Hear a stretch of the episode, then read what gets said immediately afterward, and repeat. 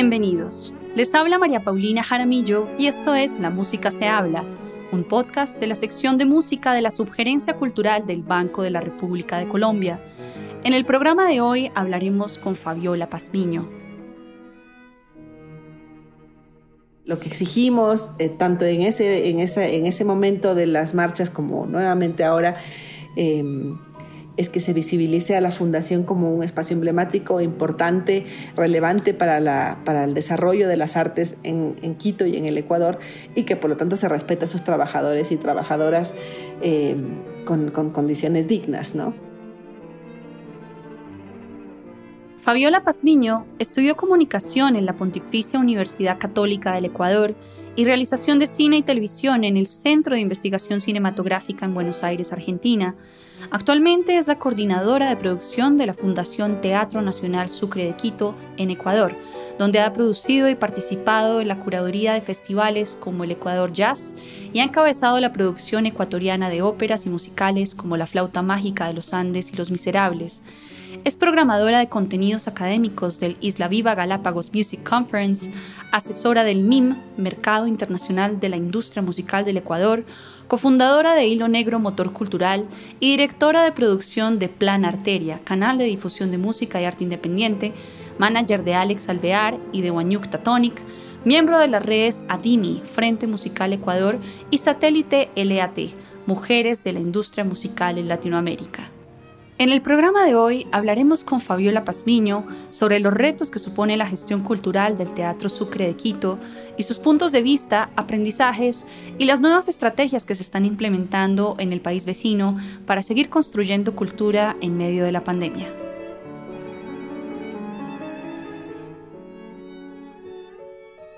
Bienvenida Fabiola. Muchísimas gracias por tenerme acá, encantada. Trabajas como coordinadora de producción del Teatro Nacional Sucre en Quito, Ecuador. Para nuestro público, mucho del cual está en Colombia, cuéntanos acerca del teatro, cómo nació, qué hace y cuál es su importancia en la vida cultural del Ecuador. Bueno, eh, el teatro pertenece a la Fundación Teatro Nacional Sucre. Estamos instalados en Quito y manejamos tres teatros, el Teatro Nacional Sucre, el Teatro México, el Teatro Variedades y el Centro Cultural Mamacuchara, que a su vez alberga a, los ensambles de la ciudad, a la Orquesta de Instrumentos Andinos, a la Banda Sinfónica Metropolitana, algunos, algunos ensambles de música ecuatoriana y también a la Escuela Lírica y, y demás coros. Entonces, es muy grande toda la infraestructura, tanto patrimonial de, la fundación, así como la importancia de, todos los, de todos los artistas que acogemos. Y más allá de eso, también tenemos programación anual con todos los teatros. Cada uno tiene su, público, su línea de programación, su aforo. Entonces cada uno maneja muy distintas eh, secciones de las artes escénicas de alguna manera y desde el Teatro Sucre específicamente nosotros coordinamos la, producción de festivales, del Festival de Jazz, del Festival de Música Sacra, de la temporada de ópera, de producciones propias. Y acogemos a muchísimos artistas, eh, artistas internacionales en su, en su mejor momento. Teníamos siempre la, la presencia de muchos artistas internacionales para los festivales, para la programación anual. Y artistas eh, nacionales también encuentran en el Teatro Sucre eh, este espacio emblemático donde realmente aspiran a presentar sus proyectos cuando ya están en un buen momento o cuando es un proyecto emergente muy importante, muy interesante, pues las puertas del, teatro siempre están abiertas para ellos lo cual nos vuelve este espacio em, tan atractivo, no solo para Quito, sino para todo el Ecuador e incluso para la región. Es un teatro muy bello de, 1880, un teatro a la italiana con una capacidad para 700 personas. Actualmente estamos eh, trabajando afortunadamente en modalidad mixta con aforo reducido. Hemos retirado butacas. Nos quedamos solamente con el 30% del aforo para poder seguir eh, abriendo las puertas. Y bueno, hemos, nos hemos mantenido con, con programación continua. Eh, iniciamos, retomamos en agosto del año pasado los eventos presenciales y, nos manejamos también ya con, con, con, eventos virtuales, lo cual nos está permitiendo de alguna manera tener como más visibilidad inclusive a nivel local y pues regional. Bueno, ¿cómo llegaste tú a trabajar en este teatro eh, tan icónico de Ecuador? Yo llegué al Teatro Sucre en el año 2009. Yo había estado estudiando en Argentina la carrera de realización de cine y regresé al Ecuador y conseguí, gracias a una amiga, trabajar en la producción de un festival que había aquí, que era un festival muy importante, el festival más grande de teatro que había en el Ecuador, que era el FITECU. Entonces, ni bien salí de estudiar cine, empecé a trabajar eh, en la producción general de un festival de teatro, lo cual me, me, obligó de alguna manera, pues, y me permitió conocer al, al equipo del Teatro Nacional Sucre, que en ese entonces tenía otra cabeza directiva.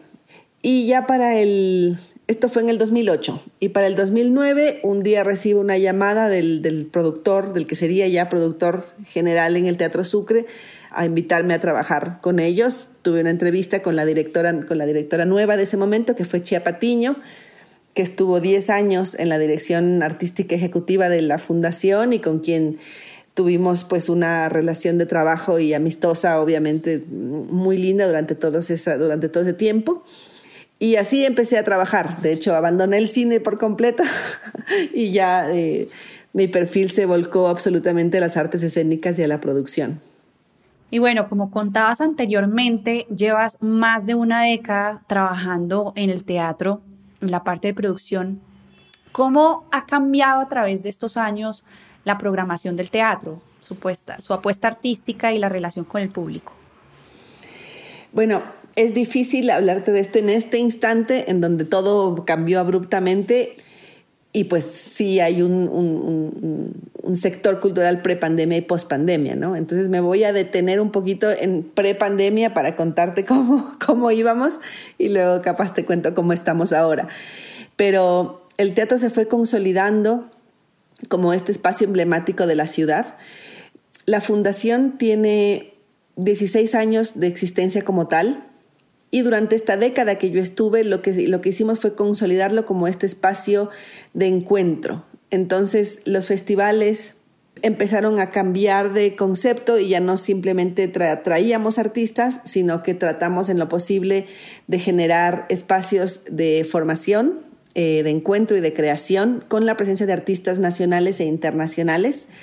Eh, nos unimos muchísimo a las redes también, a las redes latinoamericanas de programación eso nos permitió tener tremendos artistas que estaban de paso por la región a costos mucho más asequibles, pero sobre todo fortalecer este vínculo con, colegas de otros países.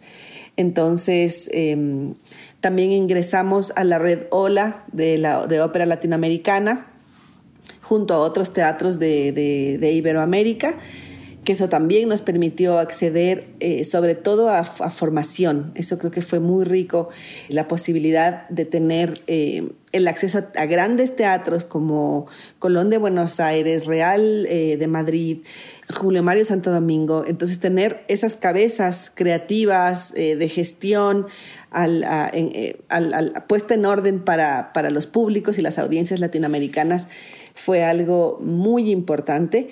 Entonces, eh, la fundación se constituyó como este espacio al que, mm, al que puedes acceder para visibilidad de alguna manera. Entonces ya no nos interesaba solamente que venga un artista, sino que si venía un artista, ¿qué lográbamos para nuestros artistas? ¿Qué lográbamos darles también? Entonces siempre empezamos a buscar este intercambio y este fortalecimiento de nuestra, eh, de nuestra escena porque somos un país muy pequeñito, con poca visibilidad y por lo tanto poca proyección. Y yo creo que en esta década se consiguió muchísimo fortalecer esta proyección internacional y posicionar también a Quito y a la Fundación Teatro Nacional Sucre como un destino interesante, eh, un, destino cultural, artístico interesante. Entonces, esa, esa, esa empezó a ser nuestra, nuestra política de programación también, y así nos estuvimos manejando durante todos estos años, hasta que, bueno, lo que te contaba, llega el, el, punto de quiebre que es la pandemia, y pues todo cambia y retoma, que no sé si quieres que te cuente de eso ahora o hablaremos de tiempos pandémicos más adelante. Eh, sí, yo creo que más adelante porque me llama mucho la atención por ahora lo que dices en ese diálogo con la programación nacional e internacional, ¿han considerado, por ejemplo, hacer obras propias de compositores o compositoras nacionales? Hemos trabajado algunas obras locales, por ejemplo, no específicamente de creación absoluta, pero en el 2019 creamos aquí una versión de la flauta mágica que fue la flauta mágica de los Andes, eh, con arreglos del maestro Segundo Cóndor, que mm, falleció lamentablemente hace, hace algunos años, pero él era el director y uno de los fundadores de la Orquesta de Instrumentos Andinos, y él siempre tuvo como esta, esta noción de traducir, de, traducir esta obra tan, tan, tan emblemática e icónica a, nuestras, con nuestras herramientas, con nuestros instrumentos, con nuestras sonoridades. Y Chia Patiño acoge esta idea y lo, y lo, y lo lleva al, al escenario, lo vuelve realidad. Se cantó en español con, con varios eh, elementos del, del quichua, Toda, todo el vestuario, toda la escenografía recogía una tremenda investigación que hizo Chia Patiño junto a, a, su equipo creativo, a sus cabezas creativas, en donde el vestuario eh, era el vestuario de, nuestros Andes, en donde, en donde las deidades estaban enfocadas al, tema, a la, a la, cosmovisión andina y ya no estábamos saliéndonos por, por, completo del eurocentrismo, entonces fue muy interesante esto. Y la orquesta era la Orquesta de Instrumentos Andinos. Entonces fue un hermoso experimento, muy colorido y muy emotivo, que lo que generó fue que sintamos tan cercano o sea, tan, tan, tan cercana a la ópera y, con, porque de repente, claro, nos, nos, emulaba sonoridades de, nuestra vida, de nuestros ancestros. Entonces eso fue muy bonito. Y eso se ha hecho mucho con la Orquesta de Instrumentos Andinos, este tipo de acercamientos a compositores nacionales. Siempre tenemos eh, repertorios de, maestros ecuatorianos, como el maestro Gerardo Guevara, por ejemplo, la Orquesta de Instrumentos Andinos o el coro mixto Ciudad de Quito, que es uno de los coros de la fundación, siempre están recogiendo estos repertorios y los directores eh, de los ensambles y de los, y de los coros, así como los arreglistas de la fundación, siempre están trabajando en esta compilación de artistas locales, de grandes compositores, para traer a los escenarios. ¿Cómo ha sido eh, la recepción del público? Es muy notorio como en la década eh, entre el 2010 y el 2020, digamos, que fue como este, este gran momento de, producción realmente, el público fue creciendo muchísimo y no solamente un público adulto formado, muchísimos estudiantes, eh, muchísimo público familiar. Había mucha curiosidad por participar ya de estas propuestas escénicas. La ópera no es un, no es un, un arte que tenga demasiada propuesta aquí en el Ecuador. Hay muy poca ópera y nosotros somos prácticamente la casa de, la, de, ópera del Ecuador por nuestras posibilidades de producción y de infraestructura. Entonces tenemos esa responsabilidad de creación y de producción y la hemos mantenido con, propuestas que siempre han em, sorprendido. Entonces, claro, no nos hemos quedado únicamente en ópera, sino también hemos arriesgado con los musicales, hemos traído grandes títulos que han sido representados por artistas ecuatorianos, siempre con esta posibilidad de traer un director o una directora eh, internacional, capaz eh, musical, capaz un coach, capaz un solista o una solista. Y eso hace que la motivación interna, la parte creativa también crezca, ¿no? Que sea mucho más emocionante, porque tener a alguien internacional con un perfil, por supuesto, eh, relevante y con un recorrido capaz que más amplio que, que, que, que, algún, que, algún, que el desarrollo local precisamente, pues hace que, que se vuelva también una escuela. Entonces, siempre se ha tratado de que el proceso creativo y de producción de, de, las, de las propuestas escénicas sea también una escuela para nuestros artistas. Fabiola, hablemos un poquito sobre Jazz Ecuador. ¿De dónde nace esta iniciativa de crear este festival? La fundación tenía dos festivales hasta el 2009. Tenía el Festival Jazz in Situ y el Festival Ecuador Jazz. El Jazz in Situ era un festival que se hacía en la Plaza del Teatro, que queda justo a la salida de, del, Teatro Nacional Sucre, entre el Teatro Nacional Sucre y el Teatro Variedades. Es una, es una cuadra, es una manzana eh, con los dos teatros y la Plaza del Teatro. El festival Jazz In Situ se hacía en esa plaza. Principalmente tenía artistas nacionales, eran conciertos gratuitos, y era un concepto muy lindo, la verdad, que se estaba incorporando ya muchísimo en, el imaginario de la gente. Esto lo generó Julio Bueno, que fue el primer director de la Fundación Teatro Nacional Sucre como tal, actualmente es el ministro de Cultura. Y mm, él creó este, este, estos, estos festivales, el Festival Ecuador Jazz, Jazz in Situ, el Festival de Música Sacra, todos fueron conceptualizados por él. Cuando entra Patiño, pues tenemos... Em, un año más de Jazz in Situ y de Ecuador Jazz, que Ecuador Jazz en cambio era este festival ya más internacional, con más artistas invitados, eh, un poco más eh, manejado en la sala. Pero lo que hacemos es fusionar los dos espacios, los dos festivales, hacer dos semanas de festival completas. Todo se convierte en el Festival Internacional Ecuador Jazz y lo que hacemos es tener al menos dos o tres conciertos diarios tanto en el Teatro Sucre como en el Teatro Variedades, hacer una gran convocatoria para artistas nacionales para que presenten propuestas, a ampliar las posibilidades de, programación hacia los artistas nacionales, permitiéndoles invitar a artistas internacionales, obviamente con nosotros haciéndonos cargo de los gastos y de las gestiones. Entonces tuvimos la posibilidad de presentar grandes propuestas de jazz ecuatorianas con tremendos solistas internacionales. Presentamos una agrupación local que se llama Pies en la Tierra, con Randy Brecker, o, Melissa Aldana acompañó una agrupación conformada por, por músicos ecuatorianos. Entonces, esas gestiones de los grupos ya podían ser ejecutadas gracias a nuestro, a nuestro apoyo y también presentábamos esta posibilidad del escenario gratuito, se hacía jam sessions en el Teatro de Variedades después de los conciertos del Sucre jam sessions gratuitas en el Teatro Variedades, que era esta posibilidad de acceder a los artistas del festival de una manera más informal, eh, tenerlos ahí cerquita, tocar con ellos, lo cual hizo que se generen muchísimas sinergias de, de, una manera muy casual.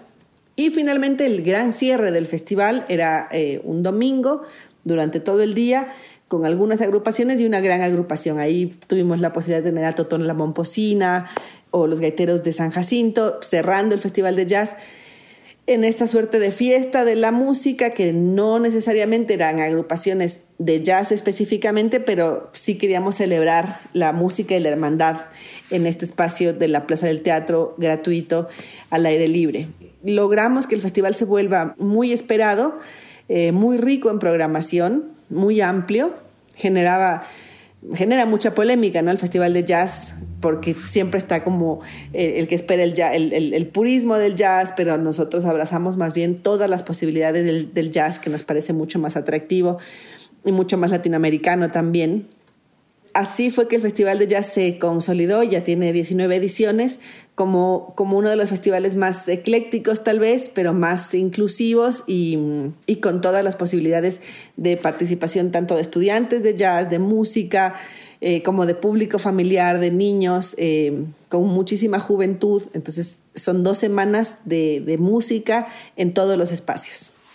Sí, el festival se ha convertido en un punto de encuentro para músicos, gestores culturales, periodistas y fanáticos nacionales e internacionales del género del jazz.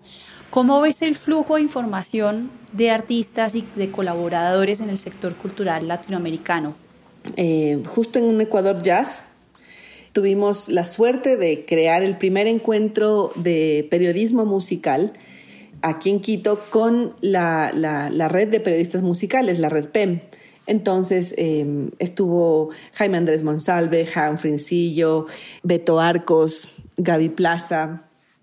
Tuvimos la suerte de que esto se genere aquí y eso, bueno, la, red PEM ya despuntó y obviamente ahora son muchísimos más eh, miembros y periodistas musicales trabajando en esta visibilización de las propuestas. Entonces, esto ha sido muy posible gracias a, estos, a, estas, a estas giras, a estos mercados en donde anualmente, mm, al menos en dos o tres países, se encuentran colegas y siempre el enfoque es cómo visibilizar más nuestra escena, cómo hago que lo tuyo suene en mi país, pero lo mío también suene por allá. Y creo que sí se está logrando mucho esto y que los mercados están siendo aliados estratégicos para que esto sea posible. Y precisamente la red PEM es em, el trabajo que hacen es constante, o sea, ellos tienen su boletín eh, mensual, sus, sus, recomendaciones en donde tienen un, un, trabajo muy exhaustivo de investigación de lo que está pasando a nivel iberoamericano generando playlists también. Entonces creo que ese, esa colaboración es súper importante. Pero lo que pasa con los músicos específicamente también es interesante porque ya el trabajo de los gestores y gestoras está muy claro. Nosotros como managers, como programadores, como, como gestoras, estamos tratando siempre de, de armar estos, estos canales de, de, compartir, de crear. Los, los y las periodistas están también muy enfocados en mostrar qué es lo que está pasando, pero el tema artístico es, es muy lindo porque los músicos mientras todos estamos como en esta, en esta, en esta idea más administrativa de cómo hacer posible la escena y de los músicos de repente se encuentran y solamente empiezan a pasar cosas, empiezan a pasar, a pasar colaboraciones, proyectos, eh, mientras, mientras unos músicos van a México a hacer un showcase, de repente se conocen con músicos mexicanos y, pasan cosas. Entonces eso me parece hermoso, ¿no? Lo que, lo que fluye y de, este trabajo colaborativo, de estos trabajos de circulación, eh, generan que para los músicos también sea más fácil este encuentro y que, y que pasen cosas, que pasen grandes colaboraciones que después podemos eh, deleitarnos. Entonces creo que es muy mágico esta posibilidad de generar eh, encuentros físicos y bueno, ahora los, los mercados se transformaron bastante a lo digital, pero creo que si bien estamos encontrando todavía la manera de hacerlo bien y, divertido y, emotivo también y que la comunión del encuentro sea reemplazada con lo virtual, pero creo que se está consiguiendo eh, gracias a la a la intención y a la generosidad también de, todas las, escenas, eh, de compartir y de, mostrar lo que está pasando en sus países. Bueno, Fabiola, hablemos de la actualidad. El año pasado, el 5 de octubre del 2020, la Fundación Sucre eh, publicó una carta que pasa con la Fundación Teatro Nacional Sucre. Es una situación muy triste porque mm, a nivel latinoamericano vimos cómo desde el año 2019 empezaron estos eh, levantamientos sociales en respuesta al maltrato, a la corrupción. Eh, y en Ecuador pues vimos que, fuimos como una suerte de, nuevamente el primer grito de la independencia, ¿no? En ese octubre del 2019 hay el gran paro nacional, vienen todos los indígenas, se toman la ciudad, eh, hay este levantamiento por los derechos de la naturaleza, por los derechos de los trabajadores. Eh, y son 10 días tremendos de, levantamientos sociales, de represión policial, de malas decisiones de los gobiernos, de muertes, de, días muy fuertes. ¿Qué pasa en ese momento? Que la plaza del teatro se convierte en el espacio de encuentro de, todas estas marchas, eh, eh, se, convierte en el epicentro de este levantamiento. Entonces el teatro queda bastante afectado porque pues no, no podemos acceder al teatro, no podemos venir a trabajar. Eh, yo vivo a tres cuadras del teatro aquí en el centro histórico y yo misma tuve que estar aquí encerrada pues por los gases, las bombas, la violencia que había afuera, la represión policial. Entonces fueron eh, dos semanas tremendas para la fundación. ¿Y qué pasaba ahí? Que el nuevo director eh, que Freddy, Moreno acababa de asumir eh, como director en junio de ese año. Entonces, ni bien llega el, nuevo director, pues le agarra el paro eh, y el paro trae, por supuesto, serios recortes, muchísima inestabilidad. Y salimos de esa, o sea, no salimos, sino empezamos a convivir con esa situación social que, que se vuelve tan evidente y pues cae la, pandemia, ¿no? Em, cae la pandemia en marzo, empezamos a trabajar en función a recortes presupuestarios, a, complicaciones eh, de, públicos y audiencias, porque la gente ya no quiere venir tanto al centro histórico porque tiene esa imagen del centro histórico eh, en problemas, hasta que llega... Eh, este manifiesto que tú mencionas, porque nos vemos sin, sin sueldos durante cerca de cuatro meses, nos vemos impagos, eh, no hay presupuesto, el presupuesto para cultura se reduce en un porcentaje altísimo para las dos fundaciones municipales, que son la Fundación Museos y la Fundación Teatros. Se nos eh, recorta la jornada laboral en el 45%, el sueldo, por supuesto, también. Entonces, claro, hay familias que dependen de este trabajo y de repente una persona que ganaba por ahí 600 dólares tiene que tener 300 dólares solamente para vivir y encima no se le paga su sueldo mensualmente porque no hay ese presupuesto, porque por obvias razones el municipio no nos estaba pasando el financiamiento se habla, se empieza a rumor, sale el rumor de que se van a cerrar las fundaciones, de que la Fundación Teatros eh, tiene que desaparecer, de que si la fundación recibe dinero público, pero es una fundación, por lo tanto debería autogestionarse como fundación privada. Entonces tenemos que salir a defender la, la existencia de la fundación, la necesidad de que la cultura necesita el apoyo de gobierno para existir, que no es no es imaginable, no es posible imaginar una fundación de la infraestructura y de la envergadura de la Fundación Teatro Nacional Sucre sobreviviendo solamente de taquilla o de inversión privada en un país en donde no hay prácticamente mecenazgo y donde la empresa privada no le apuesta a la cultura, ni siquiera propuestas muy pequeñitas, mucho menos a una fundación que necesita de un presupuesto tan alto para existir. Entonces se vuelve em, una situación muy delicada. Estas manifestaciones que empezamos a salir, em, tenemos, recibimos muchísimo apoyo porque salimos con todos los ensambles, con la Orquesta de Instrumentos Andinos, a hacer estas manifestaciones pacíficas, artísticas en la Plaza del Teatro. La gente se conmueve mucho con nosotros, generamos empatía con las audiencias y el alcalde ordena que, que se nos entreguen nuestros fondos. Pero claro, eh, se financia la fundación con este recorte que implica reducción de personal o lo que ahora llaman reingeniería, em, recorte presupuestario y por supuesto la imposibilidad de continuar con el esquema de programación y producción que veníamos manejando eh, desde, hace, desde hace una década. No nos es posible realizar, el año pasado no pudimos realizar el Festival de Música Sacra ni el Festival de Jazz porque no tuvimos financiamiento. Entonces, si bien la pandemia nos obligó a no tener eventos presenciales, pero nosotros sí tenemos posibilidad de hacer eventos virtuales, tenemos toda la capacidad técnica, pero no teníamos el financiamiento para pagar a los artistas. Entonces, festivales emblemáticos como Jazz Sacra y el Festival de Teatro se quedaron sin hacer por falta de financiamiento. Nos quedamos con compromisos adquiridos, con convocatorias lanzadas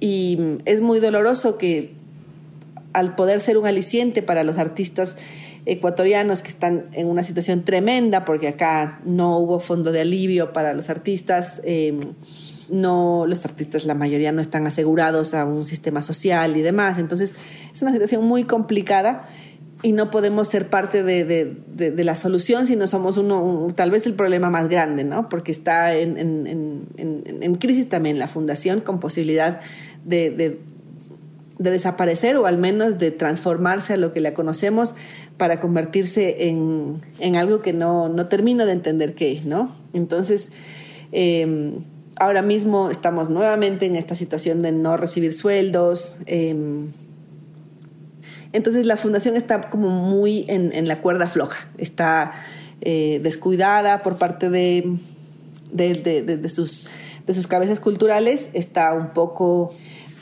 cuestionado su método de financiamiento porque se, se le exige que, tenga más financiamiento externo eh, y privado eh, en momentos en donde no es posible pensar que eso sea viable. Y bueno, el, malestar de saber que en cualquier momento se va a despedir a personal, eh, se va a recortar, esta, se va a mantener esta jornada recortada, al, al, menos ahora sabemos que es hasta mayo el recorte de la jornada pero de vuelta, es muy utópico pensar que puedes hacer eventos con cuatro horas de trabajo o que puedes sostener un festival trabajando únicamente cuatro horas al día. Es, eh, no, es, no, es, no, es, real. Entonces, lo que, lo que exigimos, eh, tanto en ese, en, ese, en ese momento de las marchas como nuevamente ahora, eh, es que se visibilice a la fundación como un espacio emblemático, importante, relevante para, la, para el desarrollo de las artes en, Quito y en el Ecuador y que por lo tanto se respete a sus trabajadores y trabajadoras eh, con, condiciones dignas, ¿no? Sí. Lo que está pasando con la fundación ¿Es un caso aislado eh, o es un fenómeno latinoamericano? No necesariamente es un caso aislado, que se ve muchísimo a nivel mundial los recortes y la... Eh, es muy triste ver cómo la cultura siempre es el, primer brazo recortado en lugar de mantenernos como, como aliados junto a la educación. educación, cultura y salud siempre son los primeros en ser recortados cuando son los ejes principales para tener una vida digna. Entonces eso a nivel mundial me parece que es la regla, pero, eh, pero sí creo que hay otros países que se han manejado de maneras muy diferentes. Entonces, en Argentina, por ejemplo, está el Instituto Nacional de la Música, el INAMU, que está lanzando convocatorias constantemente para apoyo a los artistas, a las salas independientes. Está ahora lanzando todo un programa para em, sostenibilidad de estas salas y de estos espacios. Em, vimos en España cómo se logró este tremendo apoyo para el sector cultural. Si bien España también está en un momento complicado y también eh, se han cerrado teatros y, se ha prohibido, hay una prohibición tremenda, mucho más grande que aquí, pero de, la, de parte del gobierno sí se, ha, sí se ha inyectado dinero. Alemania, ni hablar, es un ejemplo de, cómo eh, potenciar en crisis a un sector estratégico como el cultural. Brasil tuvo este, eh, esta eh, tremendo levantamiento de fondos para eh, apoyar a la cultura. Entonces, sí es bien triste ver cómo en, muchos países, en, la gran mayoría, se está trabajando en, estos fondos de alivio, se está trabajando en, apoyar al sector cultural no solo desde la parte económica, sino también desde la parte moral, que creo que es muy importante porque, porque los artistas eh, dependen del encuentro físico, dependen de la posibilidad de todo lo que está prohibido. Entonces, creo que sí ha habido un, descuido que yo siento que en Ecuador es, es, eh, es bastante empeorado en relación al resto del mundo. ¿Qué sigue para el Teatro Sucre? Pues ahora sí que nos encontramos en modo resistencia. Eh, todos los trabajadores y trabajadoras de la fundación amamos ese espacio, estamos ahí realmente por esto de mi, situación de estar ahí 10 años es muy común. Habemos muchos colegas que estamos ahí por 10 años, hay, gente que está más tiempo. Entonces la gente ama ese espacio, amamos ese espacio. Eh, ha sido un lugar de encuentro, ha sido un lugar de sanación, ha sido un lugar de amistad, de familia. Es muy común que los, los compañeros de Tramoya estén en el teatro en días en donde sabemos que no les corresponde y dicen, sí, es que me aburro en la casa. Entonces la gente viene al teatro con mucho amor y hay muchas historias, hay mucha, em, hay mucha nostalgia a, a estos tiempos en donde en donde pudimos dar tanta alegría y dar tanto eh, espacio de encuentro a la, a la, ciudadanía.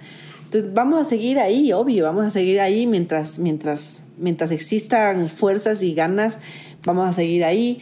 Hemos encontrado desde ya la, dirección artística ejecutiva el nuevo director pues ha planteado que, que, promovamos muchísimo el tema de las coproducciones. Estamos fortaleciendo las coproducciones, que son eh, es una forma de, gestión a través de la taquilla que nos está permitiendo tener buen, eh, buen, buena programación con ofertas o, propuestas interesantes a nivel local.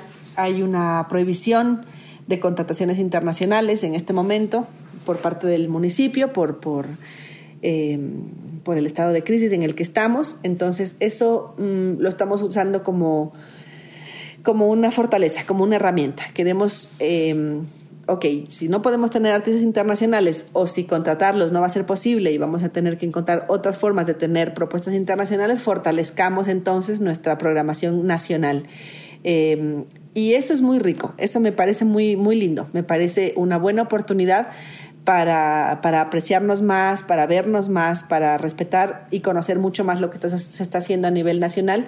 Entonces eso lo veo como una oportunidad, que de esto salgamos eso, más, más empoderados de nuestro arte, de nuestros artistas, que nuestros artistas logren eh, fortalecerse también aquí para después pensar en una proyección internacional puede ser algo muy, muy rico, muy importante, puede ser un logro.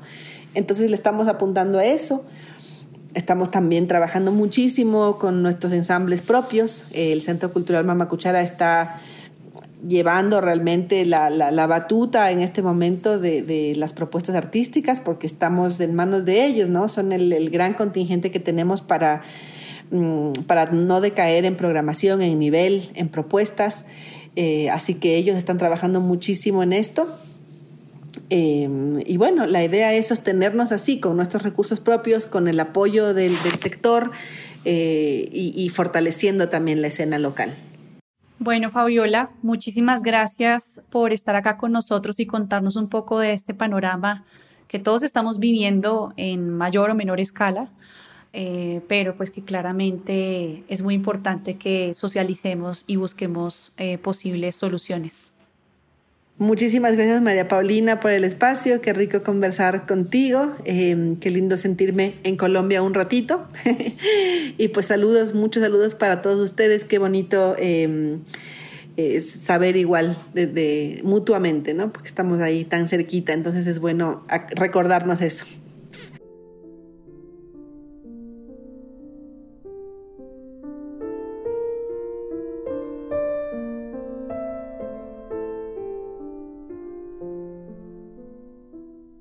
Fabiola Pazmiño es la coordinadora de producción del Teatro Nacional Sucre en Quito, Ecuador. La actividad cultural del Banco de la República está en la página web www.banrepcultural.org. Síganos en Facebook como Sala de Conciertos Luis Ángel Arango y en Instagram, Twitter y YouTube como Banrep Cultural. La música se habla es una producción de la sección de música de la Subgerencia Cultural del Banco de la República de Colombia. La música de este podcast es parte del trío Opus 32 de la compositora colombiana Amparo Ángel, interpretado por el Swiss Piano Trio, grabación que hace parte del disco Compositores de Nuestro Tiempo Volumen 2, editado y publicado por el Banco de la República. Mi nombre es María Paulina Jaramillo. Hasta una próxima ocasión.